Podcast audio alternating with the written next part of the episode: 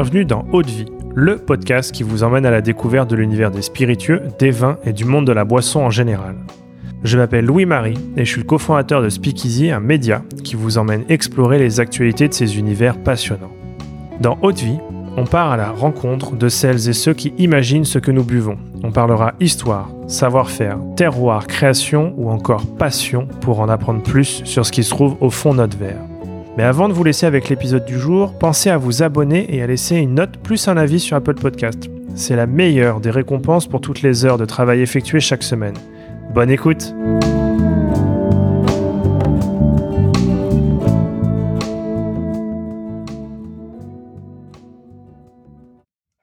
Bonjour à tous. Aujourd'hui, je suis avec Camille Sebac-Barjon.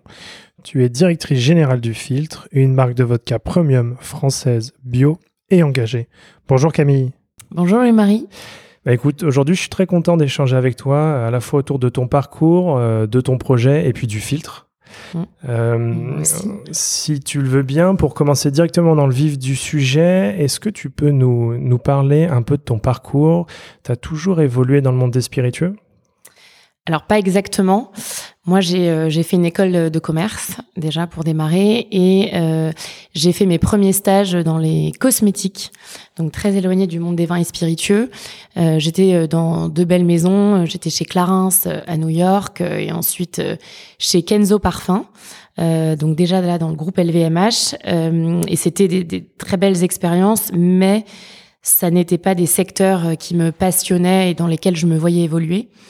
Et donc assez vite, euh, je me suis posé la question de, de où aller finalement euh, et quel serait mon stage de fin d'études et puis peut-être le début de, de, ma carrière.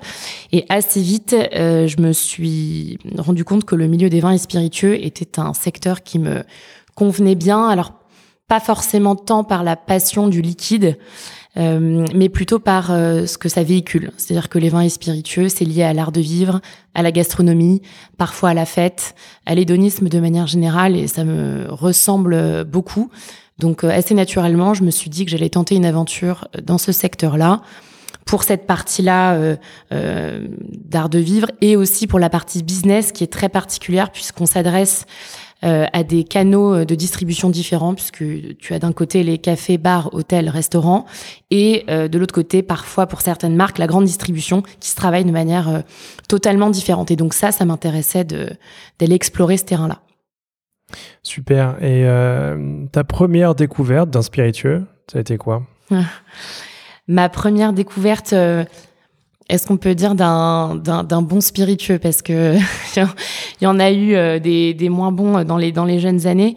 Euh, je dirais que assez récemment, j'ai découvert la tequila. Euh, qui était totalement nouveau pour moi parce qu'effectivement les, les tequila paf euh, qu'on prend plus jeune euh, c'est pas ça qui nous forge un vrai bon souvenir mais j'ai découvert mon, la, la, marque classée des Azul euh, qui, qui, est quelque chose d'assez exceptionnel au-delà de la bouteille, mais vraiment je parle du liquide. Cette dégustation-là, on a l'impression euh, de, de, boire quelque chose de complètement euh, différent de ce qu'on associe à la tequila. C'est très doux, c'est très subtil, il y a beaucoup d'arômes, et ça, ça m'a assez euh, bouleversé dans le bon sens. Super.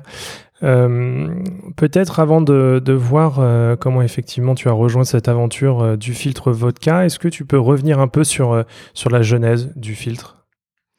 Alors la genèse du filtre, donc c'est un projet qui a été porté par trois amis, enfin deux frères, donc Frédéric Becbédé, l'écrivain, et son frère Charles Becbédé qui a monté plusieurs plusieurs entreprises et des très beaux succès notamment, et Guillaume Rapneau, qui est l'ami d'enfance de Frédéric. Et donc tous les trois, ce sont des amateurs de vodka. Ils sont, enfin, faut, imaginer qu'ils ont vécu euh, leurs leur, leur très belles années dans les années 80, où la vodka était vraiment euh, l'alcool de prédilection. Euh, peut-être qu'aujourd'hui c'est le gin, mais vraiment à l'époque, c'était l'époque d'Absolute Vodka qui arrivait sur le marché, qui était complètement révolutionnaire. Donc ils aiment vraiment le produit et le liquide. Et puis ils se sont aussi dit qu'ils avaient envie de travailler ensemble. Et donc ça, ça date de 2018. Euh, où tous les trois euh, bah, buvaient une, une, mauvaise vodka en l'occurrence euh, sur la plage et se sont dit ok on aimerait bien travailler ensemble qu'est-ce qu'on pourrait faire? Et assez vite ils sont tombés d'accord sur la vodka pour les raisons que, que je viens d'évoquer et ils se sont dit, on a envie évidemment que la vodka soit très bonne et nous ressemble. mais au-delà de ça, très important pour nous qu'il y ait le côté éthique du produit et que la vodka soit bien faite. Euh, au niveau de l'approvisionnement des matières premières, bien évidemment, mais aussi au niveau du flacon. Euh, et d'aller euh, sur quelque chose qui soit recyclé. Donc ça, c'est le, la, la, jeunesse de départ pour caler un peu le projet. Et il y a aussi une réflexion en amont de, de ce produit euh, qui est plus une démarche et plus une philosophie. Donc c'est d'abord en fait un projet qui va porter le produit. C'était de se dire, et le constat qu'ils ont fait, c'était de dire euh, aujourd'hui euh, tout ce qui est biologique ou éco-responsable ou environnementaliste est souvent très austère, très contraignant, très moralisateur dans le discours. Bah, nous, on n'a pas envie de ça. et on pense vraiment qu'il est possible de créer un bon produit qui soit bien fait, un produit de qualité, mais toujours en, n'oubliant jamais ses valeurs de plaisir. Euh, et donc c'est ce qu'on appelle nous l'hédonisme responsable. C'est de se dire en fait on peut totalement continuer se faire plaisir, éventuellement faire la fête avec des produits qui sont bien faits et qui sont respectueux de l'environnement. Donc ça, c'est la philosophie de départ et c'est très important de le, de le comprendre. Et c'est euh, ensuite en posant cette philosophie qu'ils ont abouti et euh, atterri avec euh, avec bah, le produit, le filtre, qui est donc une vodka qui est faite en France par la distillerie Maison Villevert, qui est basée à Cognac, qui est faite à partir de blé biologique et qui surtout qui a un flacon très particulier puisque c'est fait en déchets de verre recyclés. Euh, donc voilà, c'est euh, un peu tout, ça. Euh, tout ça fait que qu'aujourd'hui, je pense qu'on a été à l'époque, hein, parce qu'on a été lancé en 2020, peut-être un peu les pionniers, en tout cas dans les spiritueux, en proposant un produit qui soit éco-responsable. Ça se fait, ça se fait beaucoup hein, dans dans le secteur de l'agroalimentaire, mais le secteur des spiritueux est encore assez conservateur. heureusement, ça change.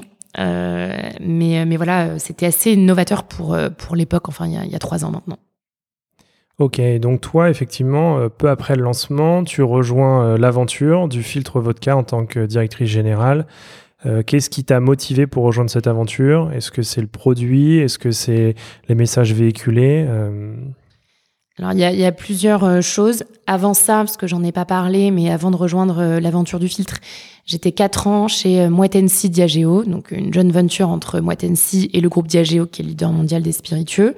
Donc j'avais cette expertise quand même sur les spiritueux, parce qu'en plus j'ai couvert absolument quasiment tout le portefeuille de Diageo, donc des marques plus de grande distribution, et ensuite j'ai évolué vers des marques qui sont plus premium, et notamment des alcools blancs avec de la vodka, de la tequila et du gin. Et c'est vrai qu'au bout de quatre ans, j'étais au service marketing. Je, je, je, pense que je tournais un petit peu en rond. Euh, ça manquait un peu d'agilité. C'est aussi, euh, c'est un, un, très grand groupe, donc ça m'a très très bien formé. Mais j'avais envie d'une aventure un petit peu nouvelle et peut-être un peu plus agile aussi. et c'est à ce moment-là, alors c'est vraiment une opportunité et aussi beaucoup de chance, je pense à ce moment-là, puisque j'ai été chassée pour rejoindre l'aventure du filtre. Donc c'est pas moi qui ai trouvé la fiche de poste, par exemple. On est venu me chercher et effectivement, quand euh, j'ai compris euh, euh, le produit et aussi toutes les valeurs éthiques et environnementales associées au filtre, c'est sûr que là, je me suis dit, c'est très important pour moi parce que ce sont des valeurs qui me ressemblent et, qui font partie de ma vie aujourd'hui. Donc, de travailler pour une marque un peu responsable, si on peut le dire de cette manière-là, c'était très important. Mais au-delà de ça, je pense que la première chose qui m'a motivée, c'est l'aventure entrepreneuriale. Euh, c'est de se dire, bah, là, je commence un projet euh, depuis le début. Et il y a évidemment un facteur risque, mais finalement, c'est à nous de le porter tous ensemble avec les fondateurs et ensuite la future équipe euh, hum, que j'aurai avec moi. mais je trouvais ça extrêmement excitant, super stimulant. Et puis moi, j'avais travaillé sur des innovations avant chez MHD, donc j'étais déjà un petit peu dans cette dans cet état d'esprit de construire quelque chose de nouveau. Super. Euh, si on parle un peu de, l'univers euh, maintenant du filtre, euh, quels sont un peu les, grands piliers de la marque, ceux que tu défends au quotidien? On a l'habitude de, parler du filtre avec un peu trois adjectifs qui sont c'est une vodka qui est engagée, qui est hédoniste, alors je fais attention à la loi E20 parce que c'est pas des choses qu'on peut vraiment raconter, mais c'est des choses qu'on va exprimer plutôt dans l'événementiel ou, ou dans l'essence de marque. Hein. C'est voilà, on, on, fait pas, on, communique pas là-dessus trop sur, sur nos réseaux sociaux, par exemple, mais du coup, hédoniste, engagé et esthétique. Et ça, c'est très important parce que l'aspect, le, beau, en fait, qui est, qui est, à la fois subjectif, mais pour nous, l'esthétisme est une valeur clé qui est déjà intrinsèque à la bouteille. Hein, parce que pour ceux qui n'ont pas encore euh, vu le design du flacon, c'est vraiment un flacon qui est, qui est très beau et en tout cas, euh, c'est pour nous l'atout universel de cette de cette bouteille. C'est-à-dire que n'importe quel client ou consommateur ou distributeur euh, qui va regarder la bouteille, même s'il n'aime pas forcément la, la vodka euh, ou la catégorie, enfin peu importe, ils vont tous tomber d'accord quand même sur le design. Et donc l'esthétique est très important pour nous. Euh, ça fait partie du flacon et c'est aussi une exigence euh, qu'on s'impose euh, lors de tous nos événements, de nos activations, euh, des collaborations qu'on peut faire, c'est-à-dire de, de, ne jamais oublier que évidemment ça doit être très bien fait, mais aussi très beau et désirable. Je pense que c'est très important ça pour nous. Effectivement, tu le dis, il y a, il y a deux éléments très intéressants et, je trouve très importants. Il y a effectivement le, la bouteille, le flacon en tant que tel, et puis aussi le, le, produit, la vodka. Euh, sur le produit en tant que tel, est-ce que tu peux nous parler un peu plus de son élaboration? Mm. euh, Tu parlais de la distillerie de la Maison Villevert. Euh, mm. Pourquoi est-ce que vous vous êtes tourné vers elle pour, pour élaborer cette vodka?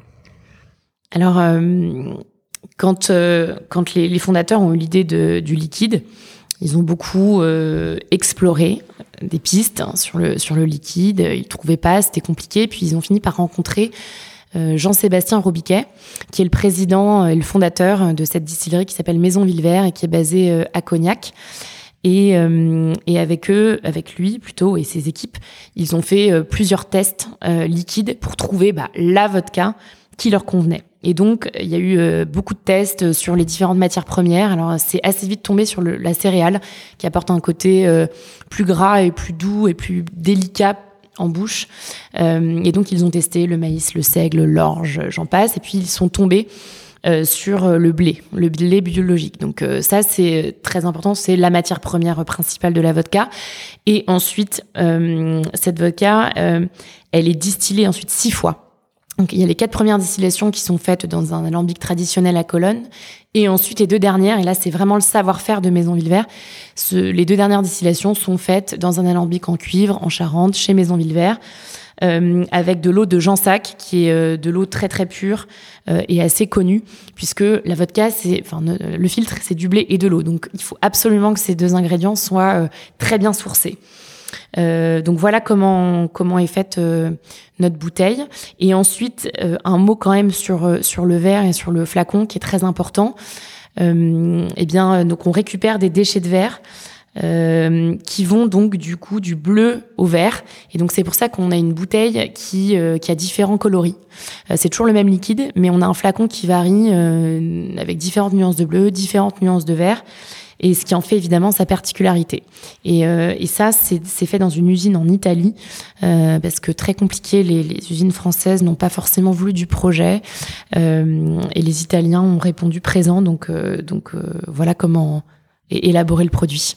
Oui, c'est vrai qu'il y a un côté un peu collection où chaque bouteille est unique, et on a envie de, de les avoir toutes euh, pour les aligner. Et c'est vrai que ça fait un, très bel effet de, de couleur et déclinaison euh, sur une étagère. C'est pas mal. Euh, c'est pas mal quand on fait des événements. C'est très beau en back bar, dans certains restaurants, dans certains bars, et c'est aussi très beau chez soi. Parce que on en parlera, je pense, mais on incite à réutiliser notre bouteille vide parce qu'on peut en faire des vases, des lampes, plein de choses. Une belle déclinaison. sur le, je dirais, le, goût euh, de cette vodka. Euh, c'est vrai qu'il y a une très belle texture, euh, elle est très agréable. Est-ce que tu peux, tu peux nous en parler un peu? Alors dans l'esprit de, beaucoup de personnes, la vodka c'est des shots glacés ou ça se boit très glacé. nous on déconseille fortement et, surtout on préconise, comme elle, est très bonne, on, préconise vraiment une dégustation pure déjà pour démarrer. Euh, et alors euh, pas non plus à température ambiante, mais plutôt euh, à la fraîche, donc une température température pardon entre 6 et 8 degrés parce que ça nous permet d'avoir vraiment les bons arômes qui ressortent et d'avoir vraiment toute la palette aromatique en bouche. Et ensuite, évidemment, elle se déguste très bien en cocktail. Euh, c'est une très bonne base à cocktail. Euh, le Moscow Mule, voilà, c'est un grand classique que tout le monde connaît et ça fonctionne très bien. ou sinon, on a inventé nous une recette qui s'appelle le filtre d'amour, qui est faite à base de sirop d'orgeat, de Perrier, de citron et de basilic et de vodka le filtre et qui est absolument délicieuse, surtout en été. Voilà. Petit teasing. ouais, exactement. Cet été. Euh, et comment est-ce qu'on alors comment est-ce qu'on casse un peu euh, l'image que le consommateur peut avoir de la vodka? C'est vrai qu'on on a toujours ce côté euh, c'est un produit neutre, mm. c'est un produit qui n'a pas de goût, qui a très peu de texture, ce qui est tout le contraire du filtre. Comment est-ce que au quotidien effectivement on, on va convaincre le consommateur que une vodka peut être dégustée pure ou être utilisée pour faire de, de très beaux cocktails? C'est presque notre plus grand défi et depuis le démarrage. Euh, parce que, en effet, euh, à la fois chez les consommateurs, ils ont souvent une image catastrophique de la vodka parce que c'est la vodka orange ou cranberry qu'on boit quand on a 18 ans, donc là c'est terrible. Euh, et à la fois pour les professionnels aussi, euh, c'est pas un produit. Enfin, souvent les bartenders, c'est pas forcément le produit qu'ils préfèrent travailler euh, parce que c'est trop neutre, parce que ça n'a pas de goût, etc. Alors que euh, nous, le discours qu'on a et on y croit beaucoup, euh, c'est qu'en fait, bah, c'est justement c'est très c'est très neutre, mais c'est à la fois très horizontal, c'est très délicat en bouche et donc très agréable en fait. Ça se boit assez facilement, en tout cas une bonne vodka, euh, comme le filtre. Euh, ça se boit très très bien, donc c'est très agréable premièrement. Et ensuite, nous, euh, pour travailler ce goût-là et pour donner envie aux gens de regoûter de la vodka, on s'associe à la gastronomie. Et plus qu'à la mixologie. C'est très important. Euh, nous, on va d'abord vers les chefs, les jeunes chefs, les grands chefs. Enfin, là, on a des très bons rapports et on travaille pas mal avec des chefs qui intègrent la vodka non pas juste en long drink ou en shot euh, pendant le repas, mais littéralement dans leur plat, déjà parfois.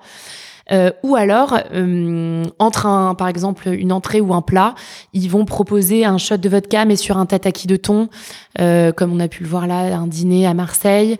Euh, c'est plein de manières de redécouvrir en fait la vodka à travers un bon repas. Et, et on y croit beaucoup. Donc nous, notre rôle avec le filtre aussi, c'est de réhabiliter la vodka qui est un très bon alcool de bouche en fait. Et, ça, on l'a beaucoup beaucoup oublié. Euh, je pense que le, le, gin et la croissance du gin euh, aujourd'hui nous aide, euh, même si c'est très différent parce que il y a beaucoup plus d'arômes dans le gin, mais euh, la renaissance de l'alcool blanc et la réhabilitation de l'alcool blanc de manière générale, on pense qu'on va bénéficier. On est assez convaincu que la vodka premium va, vraiment revenir sur le devant de la scène, euh, comme le gin peut l'être à l'heure actuelle. Ah oui, dans ce sens, vous aviez euh, publié avec les éditions papier, je crois, euh, il y a quelques temps, euh, un guide des bonnes adresses pour découvrir le filtre. Et c'est vrai qu'il y avait cette dimension à la fois beau lieu, mais aussi belle gastronomie pour mettre en avant le filtre. Exactement, on avait fait un guide des adresses, le guide des adresses du filtre, qui est paru en 2021, qui était les 100 on avait fait une sélection de, de 100 très belles adresses du, du filtre où on était référencé euh, et où effectivement on est référencé à la fois soit sur un cocktail, mais aussi parfois juste à la carte en shot ou euh, carrément euh, sur le menu. Alors euh, c'est plus rare parce que c'est des choses qui se travaillent vraiment avec euh, le chef, mais mais c'était effectivement un très un très beau guide qui recensait des, des, des chouettes adresses partout en France, dans toutes les régions. Et c'est vrai que pour nous c'est c'est très important euh, dans la manière dont on choisit aussi nos établissements et les établissements dans lesquels on travaille, souvent de s'associer à une bonne cuisine et à une jolie carte. Euh, peut-être maintenant, on, l'a évoqué un peu en filigrane, le, l'éco-responsabilité du projet, euh, c'est une dimension qui est extrêmement forte chez vous. Est-ce que tu peux, tu peux nous en parler? Oui, c'est, c'est une des dimensions qui est présente bah, dès la jeunesse du produit, comme, comme je le disais, et surtout qui ne s'arrête pas uniquement aux qualités intrinsèques du produit. C'est-à-dire qu'on essaye d'aller beaucoup plus loin que ça.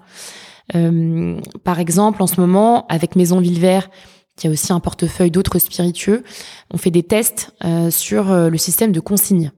Notre bouteille, nous, elle est prête à la consigne. Il y a un marquage sur le bouchon. On a déjà testé euh, le lavage dans des usines pour la réutilisation des bouteilles, mais effectivement, après, d'un point de vue opérationnel, la mise en place de la consigne à grande échelle, c'est quelque chose qui prend du temps. Donc là, on est sur une année test en 2023 sur une région en particulier. Et l'idée, ensuite, c'est de faire un bilan et d'étendre, euh, si évidemment ça a du sens d'un point de vue empreinte carbone, euh, à plus grande échelle.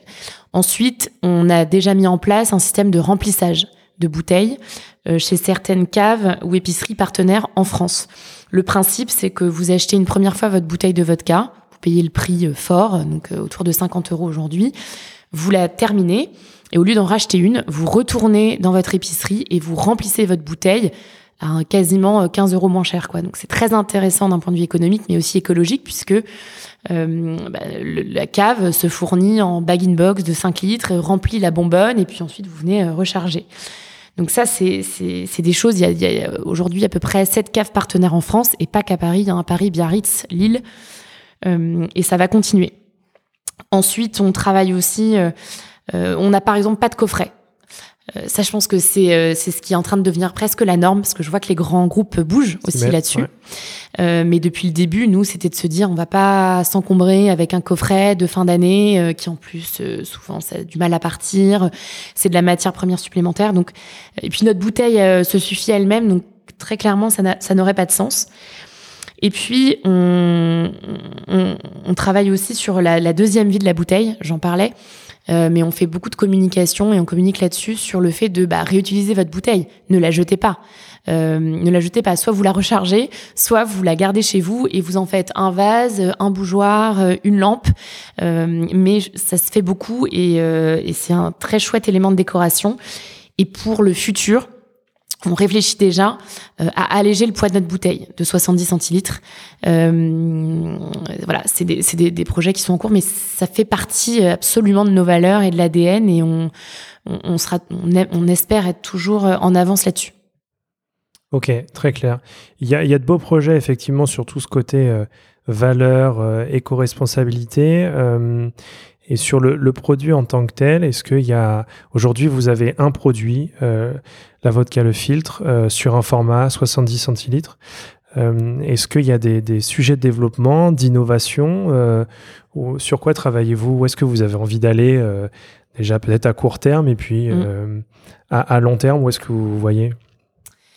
Alors sur notre feuille de route, comme on appelle ça, euh, on s'est longuement euh, posé la question déjà de, se dire est-ce que on crée un nouveau produit et on va sur une autre catégorie? Euh, et beaucoup de gens nous posent la question. Aujourd'hui, la réponse qu'on donne, c'est qu'il y a déjà beaucoup à faire sur le saignement de la vodka et on a un gros rôle, j'en parlais juste avant, de réhabilitation du liquide et de la vodka de manière générale. Donc, le travail, il est énorme. On n'en est qu'au début. Donc, pour l'instant, nous, on reste sur la catégorie vodka quitte à avoir quelques innovations après et déclinaisons. Euh, ça, c'est effectivement des choses que l'on réfléchit euh, plutôt à moyen terme. Et après, euh, là, euh, bah, à ta question, euh, on a une nouveauté qui arrive et donc je suis très contente d'en parler, qui est un nouveau format, qui est le petit filtre. Ça s'appelle le petit filtre et c'est un format de demi-bouteille, donc qui fait 35 centilitres. et nous, le, le, le parti pris qu'on fait, c'est pas juste un format. En fait, on lance pas un format. Non, c'est un vrai nouveau lancement de produit avec un nom, donc le petit filtre, et une petite bouteille qui est absolument adorable et très mignonne et qui sera disponible euh, chez certaines caves et épiceries euh, partenaires euh, là d'ici une petite semaine, en tout cas courant du mois de mai, et aussi sur sur des terrasses cet été. Mais c'est un très chouette format. Euh, pourquoi? Parce qu'il est plus accessible en prix déjà, euh, moins engageant parce qu'il y a beaucoup de gens qui nous disent bah moi j'aime pas trop la vodka ou j'aimerais juste goûter. Euh, 70 c'est tout de suite c'est trop. Euh, bah là vous avez un 35 centilitres donc c'est un un format découverte et c'est aussi un très chouette cadeau euh, je trouve. voilà donc je, je vous laisserai la, la découvrir mais on y croit beaucoup. Superbe. C'est vrai qu'on retrouve euh, cette magnifique bouteille. Euh, et si en plus euh, on peut découvrir euh, le filtre par ce biais-là, c'est vraiment très beau. Et on retrouvera la déclinaison de, de couleurs comme sur le, le, grand frère. Et alors, non. non, parce que on a depuis 2000, enfin depuis 2018 et 2020, là où nos, nos premières recherches nous ont mené, en fait, le 100% recyclé n'existait pas encore. Et donc, on était allé sur cette, euh, sur cette récupération de déchets de verre qui était pour nous une très bonne alternative. Depuis, euh, il y a eu des innovations et ça a un petit peu évolué. Le 100% recyclé existe, la technique existe, et donc on est avec un fournisseur qui, euh, qui nous permet d'avoir toutes nos petites bouteilles et donc tous les petits filtres 35 centilitres en verre 100% recyclé.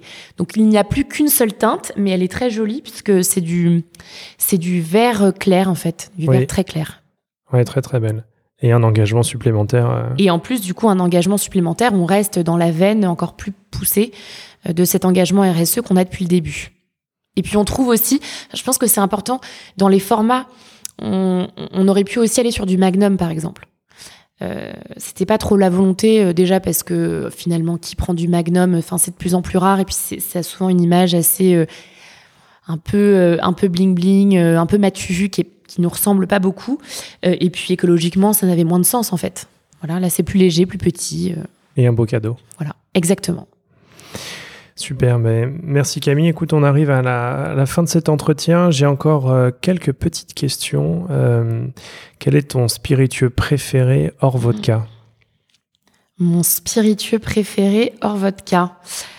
Alors, j'ai découvert le saké alors je sais pas si c'est du vin ou du spiritueux, mais récemment, et j'étais très surprise, je trouve ça euh, très doux, très bon. Euh, C'était totalement, totalement nouveau pour moi, donc ça, je trouve ça très chouette. Et alors après, euh, je vais peut-être choquer des puristes, mais euh, j'ai un peu une passion pour la liqueur Baileys alors sur laquelle en plus j'ai travaillé quand j'étais chez MHD, mais mais je, je, je trouve ça très bon. Euh, voilà, il y a un peu la force du café, la douceur de la crème. Euh, euh après un repas, ça fait une sorte de petit dessert et j'avoue, c'est un peu mon péché mignon. Petit péché mignon. Ah ouais.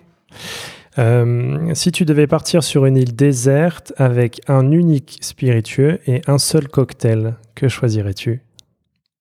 Et j'ai pas le droit de, de prendre le filtre? Non. Non, bien sûr. Trop facile avec un unique spiritueux. Euh, je, je, pense que je prendrais euh, de l'amaretto mmh. avec moi. En fait, c'est, tu, tu, vois, j'aime bien les choses assez gourmandes, comme tu peux le voir. Et sur le cocktail, sur le cocktail, je prendrais un très bon gin tonic. Parce qu'avec un très bon gin, mais surtout un très bon tonic, parce qu'on oublie souvent cette partie-là, mais oui, extrêmement important. Extrêmement important. Euh, et si tu ne devais retenir qu'une seule valeur véhiculée par le filtre, qu'est-ce que tu retiendrais? Franchement, je peux pas te répondre parce que si je te réponds engagé, euh, bah, c'est c'est voilà, c'est très. Oui, en fait, je vais te répondre engagé. C'est plus. Euh, c'est vraiment ce qui nous caractérise et, et, et, ce qui est aussi vraiment intrinsèque au produit. Le reste, c'est plus c'est des valeurs qui sont importantes, l'hédonisme, etc. Mais c'est plus large et je trouve que, que c'est important de se recentrer sur ça, sur l'engagement. Hum. Et c'est ce qui t'anime tous les jours dans ce projet. Exact, ouais, vraiment. Complètement. Super. Bah écoute Camille, un grand merci euh, pour cet entretien. On peut retrouver le filtre donc chez les cavistes? Chez les cavistes, euh, chez les, enfin dans les épiceries fines, euh, dans beaucoup de bars, hôtels, restaurants. Alors je je sais pas si je t'en cite parce que je veux, mais voilà, mais honnêtement on commence à être bien distribué. Euh, partout en France grâce à l'équipe de Maison Villevert. Super. Bah écoute, un grand merci. Merci à toi Louis-Marie. Et à bientôt. À bientôt.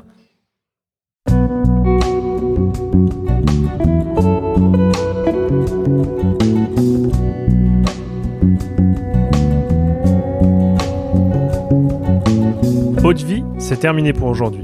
Enfin presque. Si vous avez aimé cet épisode, pensez à noter Haute Vie 5 étoiles sur Apple Podcast avec un petit commentaire pour nous encourager. C'est ce qui nous aide à gagner en visibilité et nous encourage à produire toujours plus d'épisodes. Enfin, si vous souhaitez en apprendre plus sur l'univers des vins, des spiritueux et du monde de la boisson en général, rejoignez-nous sur Speakeasy, le lien est dans la description. Merci encore et à la semaine prochaine.